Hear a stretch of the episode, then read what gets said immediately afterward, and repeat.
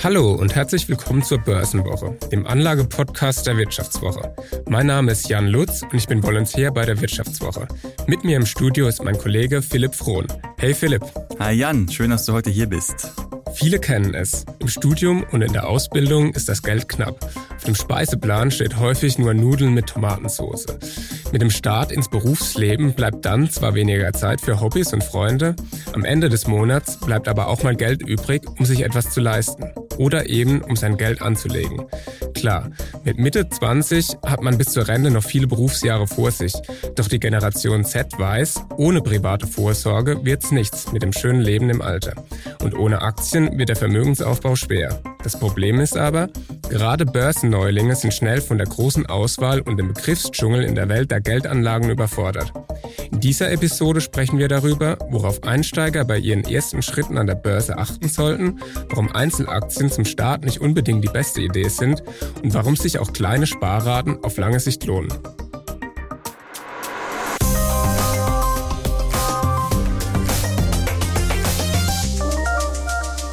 Philipp, Erzähl du doch mal, wie das bei dir eigentlich losging mit der Börse. Ja, ich bin ein Corona-Opfer, würde ich sagen. Also ich habe ja hier mein Volo bei der Wirtschaftswoche und beim Handelsblatt auch, äh, ist ja zusammen, irgendwann angefangen und dann habe ich halt so die erste Aktientätigkeit mal gehabt. Ich habe mir einen ETF geholt. Und ja, wie du siehst, äh, war es bei mir auch äh, in der Zeit, wo ich halt in den Beruf startete, wo dann endlich mal ein bisschen Kohle reinkam. Da dachte ich mir, komm, ein bisschen was äh, auf die hohe Kante legen, nicht nur irgendwie auf dem Bankkonto, das kann schon nicht schaden. Und ja, ich glaube, hätte man das nicht gemacht, dann wäre man hier bei einem Wirtschaftsmedium auch direkt wieder rausgeworfen worden mit der fristlosen Kündigung. Also, aber Jan, erzähl mal, du bist ja in der gleichen Situation ja eigentlich, ne?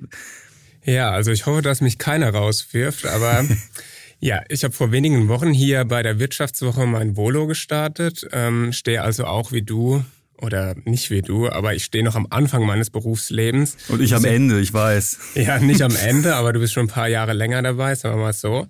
Und äh, in der Vergangenheit hat mich das ganze Thema Börse eigentlich weniger interessiert. Das liegt zum einen daran, dass meine Eltern nicht investiert haben. Also bei denen ist es so, dass die eher an Sparbuch glauben als an Börse. Ist ja so diese, diese Generation, die ja alle von der Telekom-Aktie, dieser Erfolgsaktie damals sowas von enttäuscht worden sind und seitdem ist Aktienkultur oder Börse allgemein ein übelstes Zocker-Casino, will keiner haben. Wir packen lieber unser Geld unter das Kopfkissen. Genau, so sieht's aus. Davon hat mir mein Vater auch schon des häufigeren Mal erzählt. Hoffentlich hört er die Folge dann nicht. Ja, ich hoffe auch nicht. Aber ich glaube auch, dass es generell in der Breite der Gesellschaft immer noch bei vielen ein Mythos ist, dass an die Börse gehen sowas ist für Zocker und für Glücksspieler auch, wie wir in dieser Folge ja zeigen wollen, wenn das nicht der Realität entspricht. Genau. Genau, ähm, äh, im Studium und in der Schule war es da auch bei mir so, dass die meisten eigentlich nicht investiert haben. Auch kein Geld einfach da war. Ja, ne? Ich meine, da war man froh, wenn man die Miete irgendwie bezahlt hat und dass man sich vielleicht mal eine Tüte Pommes irgendwo kaufen kann, aber dann noch irgendwie Geld in Aktien zu stecken, war ja ein bisschen ferne Lebensrealität. Ja, auf jeden Fall. Und auf Partys konnte man dann auch, damit auch nicht punkten, auf jeden Fall. Und ähm, aber dennoch ist es so, dass irgendwann mal ein guter Freund auf mich zukam und meinte, jetzt wäre es mal langsam soweit bei mir. Und er hat mir dann einen passiven Robo-Advisor empfohlen. Und da ich diesem Freund sehr vertraue, habe ich mich dann doch mal an die Börse gemacht. Also er ist in der Finanzdienstleistungsbranche auch tätig. Und dann habe ich mich dort angemeldet und musste erst mal ein paar Fragen beantworten. Zum Was Beispiel. Für Fragen, genau. Ja. Also ich musste dann zum Beispiel sagen, wie viel Risiko ich eingehen möchte. 100 Prozent. ja, Totalverlust ist in Ordnung. Genau. Ähm, alles auf Bitcoin. Ja, alles auf Bitcoin. Möglichst unsichere Geldanlagen. Nee, im Endeffekt war es dann noch zum Beispiel die Frage, wie sehr mehr Klimaschutz wichtig ist. Das wird ja auch immer mhm. wichtiger beim Investieren. Und was hast du gesagt, um ähm, dich darauf festzunageln? Schon. Also ich würde sagen, dass das mir wichtig ist. Ich meine, das Thema ist ja doch ernst zu nehmen und die Finanz Finanzbranche ist, glaube ich, dann auch schon ein wesentlicher Faktor mhm. jetzt ähm, äh, hin zu einer klimaneutralen Wirtschaft. Mhm. Und deswegen habe ich das schon relativ hochgewichtet. Und was mich noch, was ich noch gefragt worden bin, war zum Beispiel, wie ich das Portfolio gewichten will. Mehr mhm. Aktien, mhm. mehr Anleihen. Mhm, auch ein wichtiger Punkt, darüber sprechen wir auch gleich. Mhm. Ja, Anleihe-ETFs sind auch Thema heute. Genau, aber das Geld habe ich relativ schnell wieder abgezogen und der Grund ist ganz einfach. Du hast es schon genannt, Geld ist knapp im Studium. Und aber hast du wenigstens mit Plus abgezogen oder auch noch Verlust gemacht? Ähm, ein geringes Plus. Immerhin. Ich, ja, Genau. Aber ich habe dann das Geld doch lieber für Reisen genutzt. Und aber eine Regel habe ich dann doch beachtet und die ist wichtig. Jetzt kommen wir zu unseren ersten Tipps und Tricks, die es zu beachten gilt, wenn man an der Börse einsteigt. Und das Thema, das wichtig ist, ist gleich keine Einzelaktien. Das ist der erste wichtige Tipp. Mhm. Ähm, auch aus guten Gründen. Ne? Ich meine, ist ja nicht so, als wären Einzelaktien per se böse, aber gerade wenn man ja an der Börse einsteigt, noch nicht so viel Geld hat einfach, weil man ja. äh, am Anfang des Berufslebens ist, äh, dann ist natürlich eine einzelne Aktie ein ziemlich großes Risiko im Zweifel auch im Depot. Ich meine, ne, wenn man sich mal anschaut, wie die Kurse da so sind äh, äh, und ich eine Allianz-Aktie für 210 Euro habe, aber nur 100 im Monat zur Seite legen kann für Aktieninvestments, ja, dann habe ich natürlich schon ein ziemliches Klumpenrisiko im Depot im Zweifel. Auf jeden Fall, das ist ein großer Punkt, würde ich sagen. Auf der anderen Seite fehlt es dann auch ein bisschen an Balance. Also der große Vorteil bei einem ETF oder jetzt bei so einem Robo-Advisor, wie ich es dann gewählt hatte, ist ja, dass es Gegengewichte gibt. Also wenn äh, ein Unternehmen den Bach runtergeht, dann bedeutet das nicht automatisch, dass mein gesamtes Vermögen auch den Bach runtergeht. Ähm, ich sollte also salopp gesprochen gesprochen nicht nur auf ein einziges Pferd setzen. Mhm. So kann man das sagen, glaube ich. Genau, genau. und jetzt äh, zwei Euro ins Phrasenschwein. nee, aber da hast du vollkommen recht. Also so gerade als Berufsanfänger ist es halt schwierig, mit Einzelaktien wirklich so ein diversifiziertes Portfolio zusammenzustellen. Ne? Also glaube, die teuerste Aktie der Welt kostet irgendwie 400.000 Dollar. Das ist die Holding äh, Berkshire Hathaway von Warren Buffett. Ne? Also andere holen sich äh, ein Haus für diesen, für diesen Preis, der andere eine Aktie. Ist natürlich für den normalen Privatanleger äh, das ja sowieso nicht machbar. Äh, und insbesondere halt für Berufs Einsteiger einen kleinen Ausweg gibt's da schon, wenn ich sage, ey, aber Einzelaktien, das macht mir schon ziemlich Spaß. Mhm. Äh, ist ja auch äh, wer sich intensiver mit Börse und Unternehmen beschäftigt, der kommt ja am Ende des Tages ja doch nicht um Einzelaktien herum. Ist ja auch ein bisschen dieser Fun-Faktor, den viele mit Börse halt haben. Mhm. Und da gibt's dann halt immerhin diesen Umweg über Sparpläne. Also ich kann ja wie ein ETF, den ich halt jeden Monat mit 100 Euro, 50 Euro, was auch immer bespare. Das gleiche kann ich ja auch mit Aktien machen. Also ich könnte jetzt jeden Monat 20 Euro, 30 Euro in Apple oder äh, keine Ahnung, Juniper, was weiß ich, hm. hoffentlich nicht Juniper, stecken. Äh, genau, äh, bei Trade Republic zum Beispiel kann man auch äh, Teilaktien kaufen. Das ist halt auch ein, ein guter Ausweg, sage ich mal, wenn man sagt, okay, eine ganze Allianz ist mir vielleicht zu viel, hm. äh, aber eine halbe kann ich mir leisten klar, da hat man natürlich das Ding mit den Gebühren, worauf wir später noch mhm. äh, eingehen werden. Also das ist so geringer mein Einsatz, desto eher schlagen dann die Gebühren durch. Bei einem Neo-Broker mit einem Euro vielleicht noch weniger schlimm, aber wenn ich bei einem äh, klassischen Anbieter bin, wie Consorsbank, ING, wo die Gebühren ja schon mit 10, 10 Euro reinschlagen, dann macht das natürlich nochmal einen größeren äh, ja, Verlust, ist nicht unbedingt, aber es, es nagt auf jeden Fall an der Rendite halt. Ne? Mhm. Nach einer kurzen Unterbrechung geht es gleich weiter. Bleiben Sie dran. Wie steht es um den Standort Deutschland? Wie entwickelt sich der Goldpreis? Wie führe ich in meinem Unternehmen KI ein? Ich bin Horst von Butler, Chefredakteur der Wirtschaftswoche und jeden Tag liefern wir Ihnen Analysen, Kommentare, Reportagen und Hintergründe, damit Sie fundierte Entscheidungen treffen können. Sei es für Ihr Geld, Ihre Immobilien, für Ihre Karriere oder für das eigene Unternehmen. Wir begleiten Sie beim nächsten Schritt und wir denken an den nächsten Schritt. Für unsere journalistische Arbeit wurden wir jetzt sogar mit dem European Publishing Award ausgezeichnet als Magazin des Jahres und das wollen wir mit Ihnen feiern. Auf vivo.de slash ausgezeichnet können Sie jetzt drei Monate lang die Vivo zum halben Preis lesen. Also da würde ich ja zuschlagen. Ich freue mich auf Sie. Also um eine weitere Phrase zu nutzen jetzt, also Einzelaktien eher äh, als Kirsche auf der Torte und nicht als Torte. genau, und vielleicht auch nicht als erstes Investment, sondern genau. da gibt's ja durchaus andere Sachen, die man sich anschauen könnte. Ja, und die Alternative, die wir hier kurz vorstellen wollen und die auch bei vielen beliebt ist, sind sogenannte ETFs. Und da stellt sich natürlich erstmal die Frage, was bedeutet ETF eigentlich? Und ETF bedeutet Exchange Traded Fund. Das bedeutet eigentlich nur, dass es ein Fonds ist, der an der Börse gehandelt wird, also nichts weiter Aufregendes. Was sind denn ETFs, wenn du das mal hm. erklären müsstest? Ein ETF ist ja im Prinzip so ein, so ein Sammelkorb. Also ein ETF besteht ja aus ganz, ganz, ganz, ganz vielen einzelnen Unternehmen. Wir nehmen zum Beispiel mal den MSCI World, das ist ja so der bekannteste ETF, den es gibt, der Weltaktienindex. Und da sind einfach mal 1600 Unternehmen drin aus ganz, ganz verschiedenen Branchen, aus ganz verschiedenen Ländern. Und das große Versprechen von dem ETF ist einfach, ja, du hast hier einfach einen großen Korb an Aktien. Das, äh, dieser Korb ist breit diversifiziert, breit gestreut und ich kann damit wenig falsch machen, aber muss mich im Gegenzug auch nicht mit der Auswahl herumschlagen. Also mhm.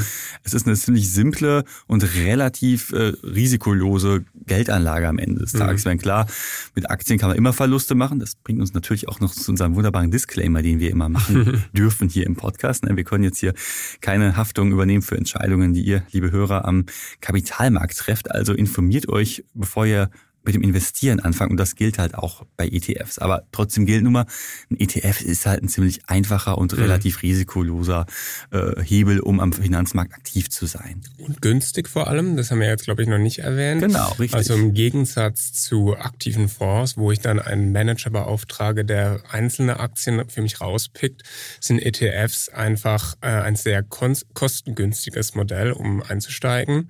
Ähm, sie bilden ja automatisiert den Kursverlauf von bestimmten Indizes mhm. nach und da gibt's halt einfach keinen Menschen im Hintergrund, der bezahlt werden muss. Und deswegen sind die ganzen Dinge auch so günstig und für Einsteiger sehr gut geeignet. Ja, bei aktiven Fonds ist es ja durchaus so, dass man da so 1,5, 2 Prozent pro Jahr erstmal zahlen muss an Gebühr. Bei einem ETF sind es halt so 0,1, 0,2 Prozent, je nachdem welchen man hat.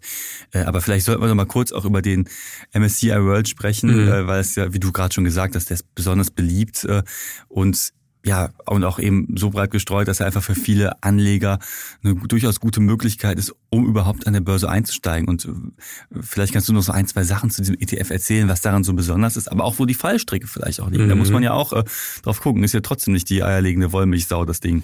Genau, also du hast es schon gesagt, 1600 roundabout erfolgreiche Unternehmen mhm. sind da vertreten. So, eine, so eine Apple zum Beispiel, ja. Amazon. Apple, Microsoft, Microsoft Alphabet, äh, das sind so die Klassiker, die ganz vorne mhm. stehen mit aber, ihrem Börsenwert. Aber auch ExxonMobil und so, also auch so Ölriesen, die jetzt nicht so ganz in deine Anlagestrategie fallen würden. Ne? Das stimmt, aber ja, es ist halt sehr breit gestreut und darin liegt wohl auch das Geheimrezept dieses sehr beliebten ETFs. Und ähm, aber der Name suggeriert eigentlich mit MCI World, dass es global wäre, aber das ist es dann doch nicht. Es sind in erster Linie Industrie Industrienationen beziehungsweise Unternehmen aus Industrienationen, die da vertreten sind.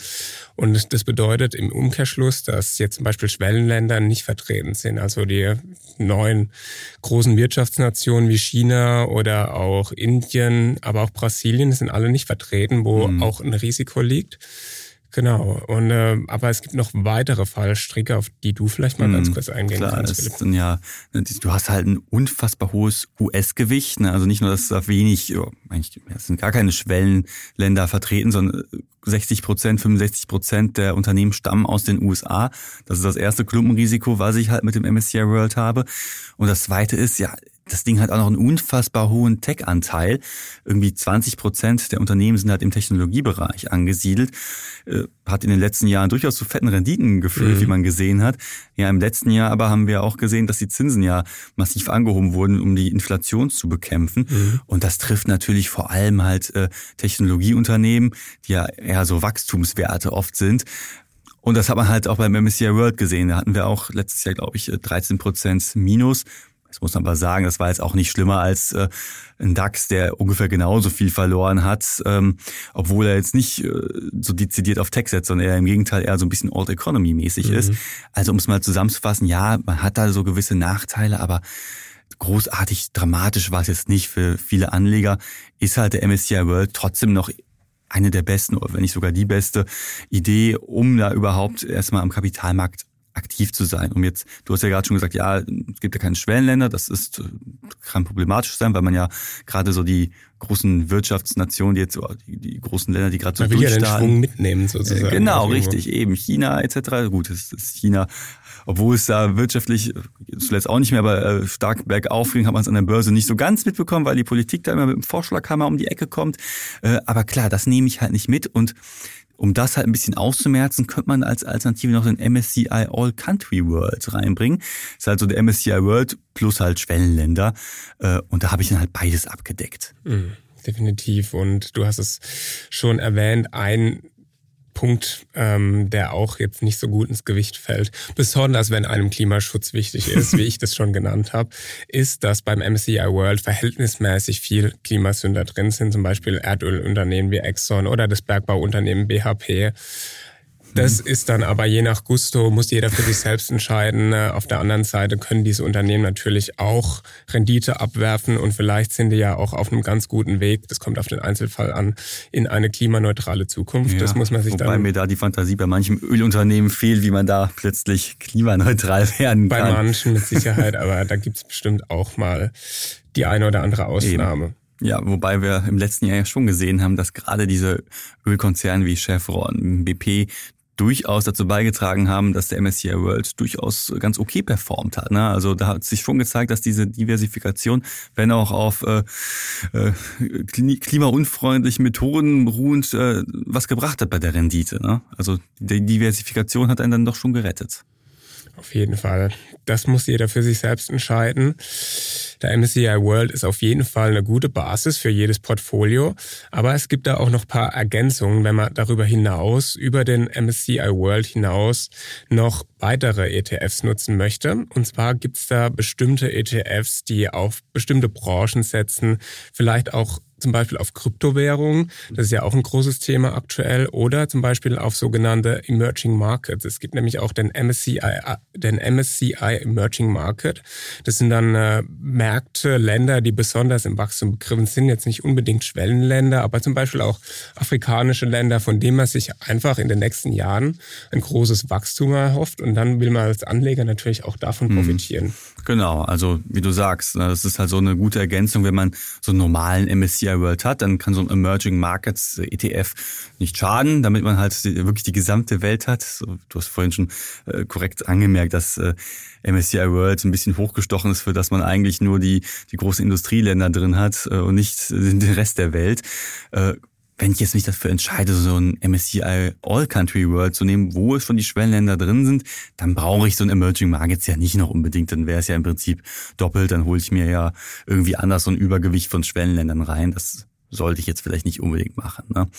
Aber du hast ja noch ein paar andere interessante Gedanken da gehabt, so in Bezug auf Themen-ETFs. Die sind ja in den letzten Jahren auch aus dem Boden geschossen wie sonst was. Also es gibt ja für jeden Mist mittlerweile einen eigenen ETF, muss man ja schon fast sagen. Also sehr, sehr viele Nachhaltigkeits-ETFs tatsächlich. Das äh, könnte dir vielleicht gefallen auf den ersten Blick. Wenn du reinguckst, stellst du aber teilweise fest, ja komm, hier ist auch so ein Total drin, auch so ein Chevron. Black, Black Boxes auch dann auch. Äh, ja, ich muss da auf jeden Fall nochmal reingucken, sind diese Unternehmen denn wirklich nachhaltig? Aber gut, das ist nochmal äh, ein anderes Thema.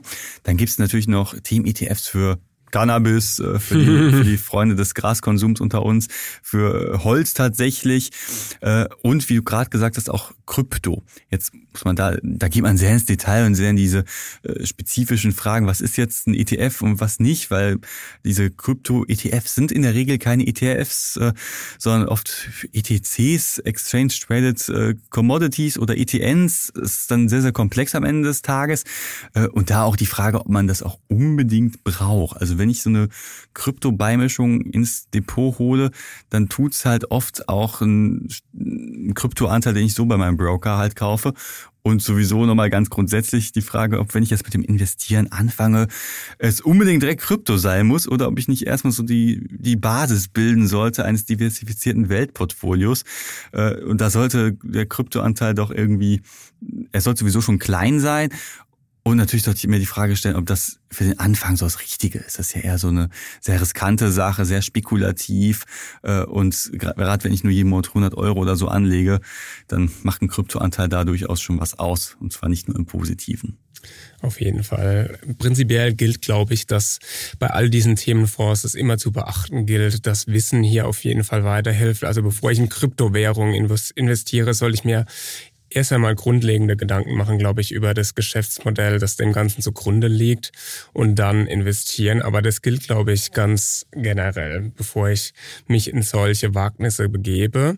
Ich würde sagen, ne, unterm Strich ist der MCI World eine ganz gute Basis und dann kann man auch noch ein bisschen was dazu kaufen. Am besten mhm. dann, wenn man besonders an äh, bestimmte Branchen glaubt oder auch wirklich ein großes Vertrauen ähm, in äh, Wachstum hat in bestimmte Branchen. Genau, KI zum Beispiel ist ja auch so ein Ding, was. Äh KI ist auch ein Thema aktuell. Da gibt's aber auch wieder Experten, die sagen, okay, dieser Hype aktuell, der muss auch irgendwann sein Ende finden. Und gerade jetzt zum Beispiel bei Unternehmen, die jetzt Chips produzieren, da hatten ja. Also die, die die in den Computer reinkommen, nicht die wir so Freitagabends essen. Genau, nicht diese Art von Chips, aber da gibt's ja auch das eine oder andere Unternehmen, zum Beispiel Nvidia, hat gerade einen sehr großen Hype erfahren. Und da gibt es auch wieder Experten, okay, das Ganze muss irgendwann dann mhm. auch mal seinen Peak finden. Und wenn der Peak gefunden ist, dann kann es auch mal steil nach unten gehen. Von daher ist auch da hier Vorsicht mhm. das, das höchste Gebot. Und dann nochmal auch Werbung für den MSCI World zu machen. Ganz viele KI-Unternehmen habe ich ja auch da drin. Also Nvidia ist da drin, die sind ja jetzt auch massiv in der Bewertung gestiegen. Äh, äh, Amazon, Tesla, Microsoft, die alle sind ja auch irgendwie in Bereichen in KI investiert, treiben das voran. Und ganz ehrlich, wenn ich jetzt in MSCI World bin, dann habe ich da schon eigentlich den KI-Boost mit drin. Auf jeden Fall. Die USA ist natürlich aktuell immer noch die führende Tech-Nation. Das ist ganz klar, auch wenn China da nach und nach nachrückt. Mhm. Aber da bin ich mit Sicherheit schon mal, was KI angeht, auf dem richtigen Weg mit dem MSCI World. Genau. Und das ist ja noch ein anderer Punkt, über den man vielleicht auch gerade in diesen turbulenten Zeiten sprechen sollte, ne? nämlich äh, Anleihe-ETFs. Genau, die Anleihe-ETFs. Philipp, da bist du Experte zu. das würde jetzt das so ist mir dann sagen. zu nischig. ja, ich meine, tatsächlich ist ja der Anleihemarkt sogar größer als der Aktienmarkt. Das vergisst man so schnell. Und gerade so, wir, wir, wir jungen Anleger äh, haben ja mit Anleihen in den letzten Jahren nichts am Hut gehabt, weil die warfen ja einfach keine Zinsen ab, mhm. damit war keine Rendite zu machen. Das hat sich ja jetzt im letzten Jahr komplett gedreht. Also ich kriege ja wieder Geld, wenn ich äh, einem Unternehmen oder einem Staat äh, mein Geld an, anbiete, wenn ich das halt leihe. Mhm. Äh, was dazu geführt hat, dass ja viele alte Anleihen im letzten Jahr total abgerauscht sind. So nach dem Motto, äh, was bringt mir eine alte Anleihe mit 0,1% Zinsen, wenn es jetzt 5% Zinsen mhm. gibt. Ne? Also klar rauschen die dann ab. Äh, das Ding ist natürlich gerade für junge Anleger, bei vielen neuen Brokern wie Trade Republic äh, kann ich einfach keine Anleihen handeln. Da kann ich nur Anleihe-ETFs kaufen. Das war im letzten Jahr halt nicht so geil, weil, wie gesagt, die Zinsen sind gestiegen, die Kurse von Anleihen und dann auch Anleihe-ETFs sind halt dramatisch halt gesunken. Jetzt aber könnte vielleicht sogar ein ganz guter Zeitpunkt sein, um sich so Anteile an einem Anleihe-ETF äh, einzuverleiben, ne? weil, wie gesagt, Kurse sind gefallen können sich durchaus lohnen und so ein gewisser Anleiheanteil im Portfolio schadet nicht. Man sagt immer, ja, diesen 60-40-Ansatz, also 60 mhm. Prozent Aktien, 40 Prozent Anleihen. Ob man das jetzt so macht, weiß ich nicht. Gerade als junger Mensch kann man vielleicht auch ein bisschen mehr noch ins Risiko gehen. Wenn es dann zur Rente geht, dann wäre vielleicht ein größerer Puffer, äh, Sicherheitspuffer ganz gut. Und da sind Anleihen nun mal eine gute Sache, weil solange der Emittent nicht pleite geht, kriege ich das Geld halt zurück. Jetzt gibt's natürlich bei äh, Anleihe-ETFs noch so ein paar Haken. Ne? Also äh, da sind halt in diesen Anleihe-ETFs oft überdurchschnittlich viele Emittenten, die halt hoch verschuldet sind. Was mhm. jetzt gerade wenn wir uns der Rezession nähern, vielleicht nicht so ganz geil und optimal ist. Ne? Weil wie gesagt, wenn er ausfällt, dann habe ich im Zweifelsfall mein Geld verloren. Aber das Gute wiederum, äh, es sind da sehr viele Unternehmen halt in diesem Anleihe-ETF, sodass ein Verlust auch teilweise aufgefangen wird. So. Und äh, was muss man halt bei Anleihe-ETFs noch wissen? Die bilden ja so die, die Zins, äh, die Entwicklung von Zinspapieren mit einer bestimmten Laufzeit ab. Zum Beispiel kannst du halt einen Anleihe-ETF von US-Staatsanleihen mit zwei Jahre Restlaufzeit oder sowas äh, kaufen. Ja, als Dings, aber wenn die halt diesen Zeitraum überschreiten, dann werden sie automatisch halt verkauft und dann ist halt egal, wie die Kursverluste halt sind. Die gehen dann einfach raus, weil sie halt nicht mehr diesem zeitlichen, äh, dieser zeitlichen Einschränkung halt unterliegen.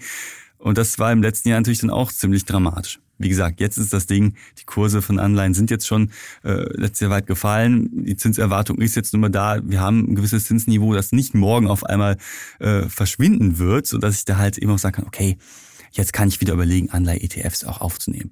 Da hören wir raus, Anleihe-ETFs auch für Beginner mit Sicherheit ein interessantes Thema. Die Streuung, da muss sich jeder selbst darüber im Klaren werden, aber auf jeden Fall schadet es jetzt auch nicht, wenn man mal einen Fünkchen mehr Anleihe-ETF seinem Portfolio beimischt. Wir wollen uns jetzt zum Schluss noch ein paar Detailfragen widmen, die auch nicht uninteressant sind und ganz grundlegend für Einsteiger an der Börse. Zum Beispiel gibt's ja unzählige ETFs, darüber haben wir schon gesprochen, aber es gibt auch unterschiedliche Varianten. Zum Beispiel eine grundlegende Unterscheidung ist ja immer die Frage, thesaurierend oder auf der anderen Seite halt ausschüttend. Was bedeutet das? Thesaurierend bedeutet ganz einfach, dass der Gewinn, den ich mache, automatisch reinvestiert ist, wird. Das also bedeutet, in Form von, äh, von Dividenden zum Beispiel, ne? wenn das Unternehmen Dividenden, Dividenden, von Zinserträgen zum genau, Beispiel auch. Eben. Genau, und das hat den Vorteil, gerade wenn man dann langfristig Vermögen aufbauen will, dass man damit ganz gut fürs Alter vorsorgen kann. Also der Gewinn wird automatisch reinvestiert, man nimmt den Zinseszinseffekt mit und deswegen verspricht man sich davon langfristig einfach höhere Erträge. Das macht dann in dem Fall, wenn man fürs Alter vorsorgen will, einfach mehr Sinn. Auf der anderen Seite gibt's aber auch noch die ausschüttenden ETFs, darauf wollen wir auch hinweisen. Dann kann ich das Geld direkt mitnehmen, aber es ist jetzt vielleicht nicht die beste Option, wenn man fürs Alter vorsorgen will. Hm, klar, genau. Ich meine, so ein ausschüttender ETF, der hat natürlich so eine psychologische Komponente. Ne? Man freut sich ja auch, wenn man da so seine paar Cent äh, Ausschüttung bekommen hat. Das ist ja. vielleicht, äh, gerade wenn die Börse wie im letzten Jahr da doch nicht so pralle aussieht, dass man immerhin noch sagt, okay, hier passiert ja was, ich kriege noch eine Dividende. Klar, das Ding ist aber auch bei ausschüttenden ETFs, gut, das wird für Berufseinsteiger weniger relevant sein, aber wenn ich halt, äh, also Dividenden, Ausschüttungen, die sind halt steuerpflichtig. Ne?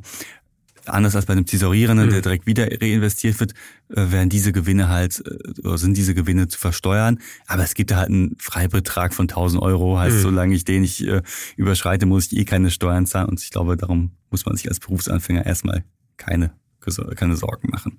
Wenn das Vermögen wächst, könnte das natürlich auch von Bedeutung werden, aber wie gesagt, für den Einsteiger erstmal nicht so viel, nicht so eine, ähm, keine so entscheidende Rolle.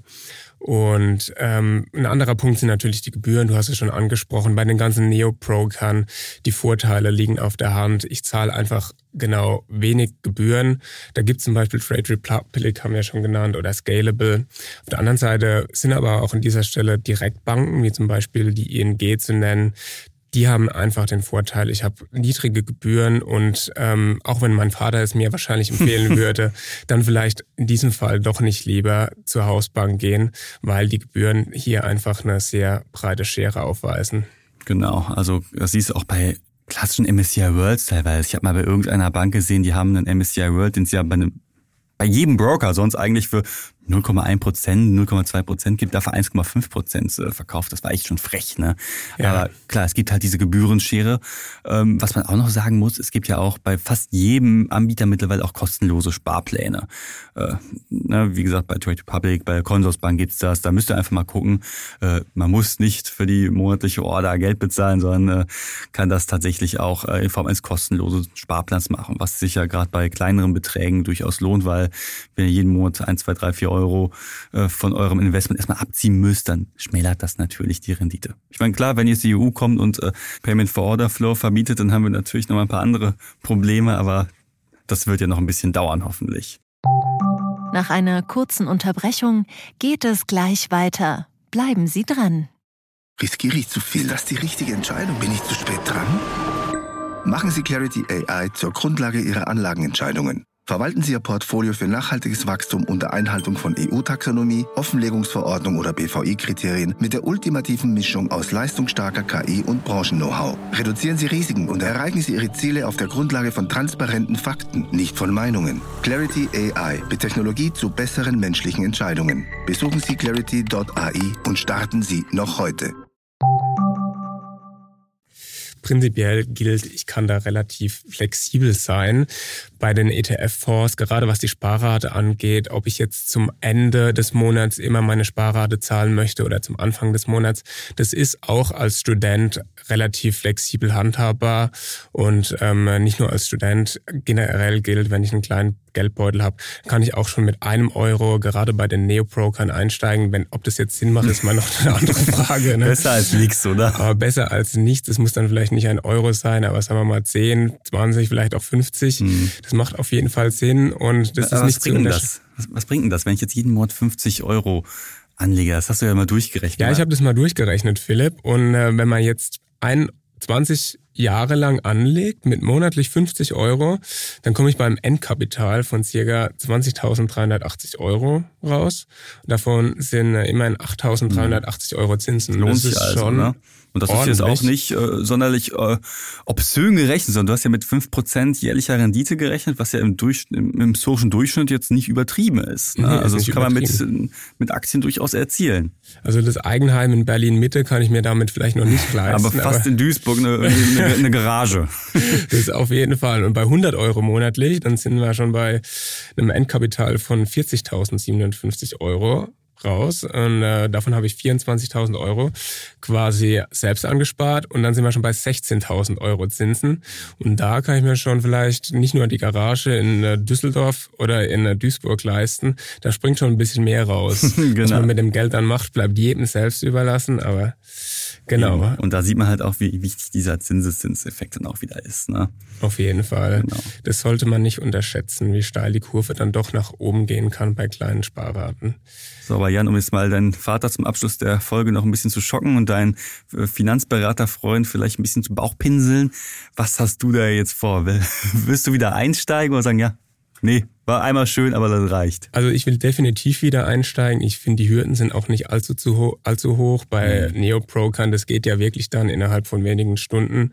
Und ähm, was am Ende dabei rumspringt, da mag mein Vater vielleicht anders denken, aber de facto ist es wohl einfach so, dass die Zinsen oder das, was im Endeffekt dabei rumspringt, dann doch höher sind. Und deswegen ist es jetzt wohl endlich soweit. Morgen eröffne ich mein Konto. Darauf neigen weil ich fest, aber dann bitte keine Ölbumsbuden kaufen, sondern äh, nachhaltig investieren. Genau, nachhaltig und diversifiziert. Immer. Ja, Jan, schön, dass du heute hier am Start warst. Hat auf jeden Fall Spaß gemacht. Mir hat es auch Spaß gemacht, Philipp.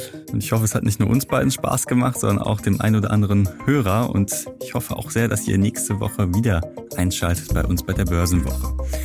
Ja, und dann bleibt mir auch nur noch zu sagen, Düsseldorf aus Düsseldorf. Tschüss.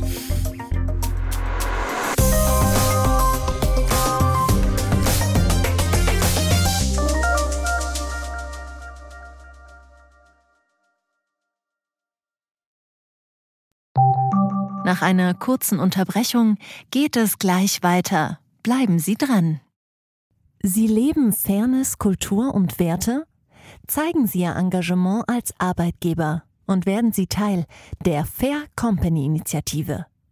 Mit der Fair Company Initiative zeichnet das Handelsblatt Unternehmen aus, die insbesondere Berufseinsteigern und Young Professionals ein faires, attraktives Arbeitsumfeld bieten. Zu den entscheidenden Werten gehören unter anderem das Engagement für Mitarbeitende, Diversity und Chancengleichheit, Nachhaltigkeit und gesellschaftliche Verantwortung. Erfahren Sie jetzt mehr unter faircompany.de.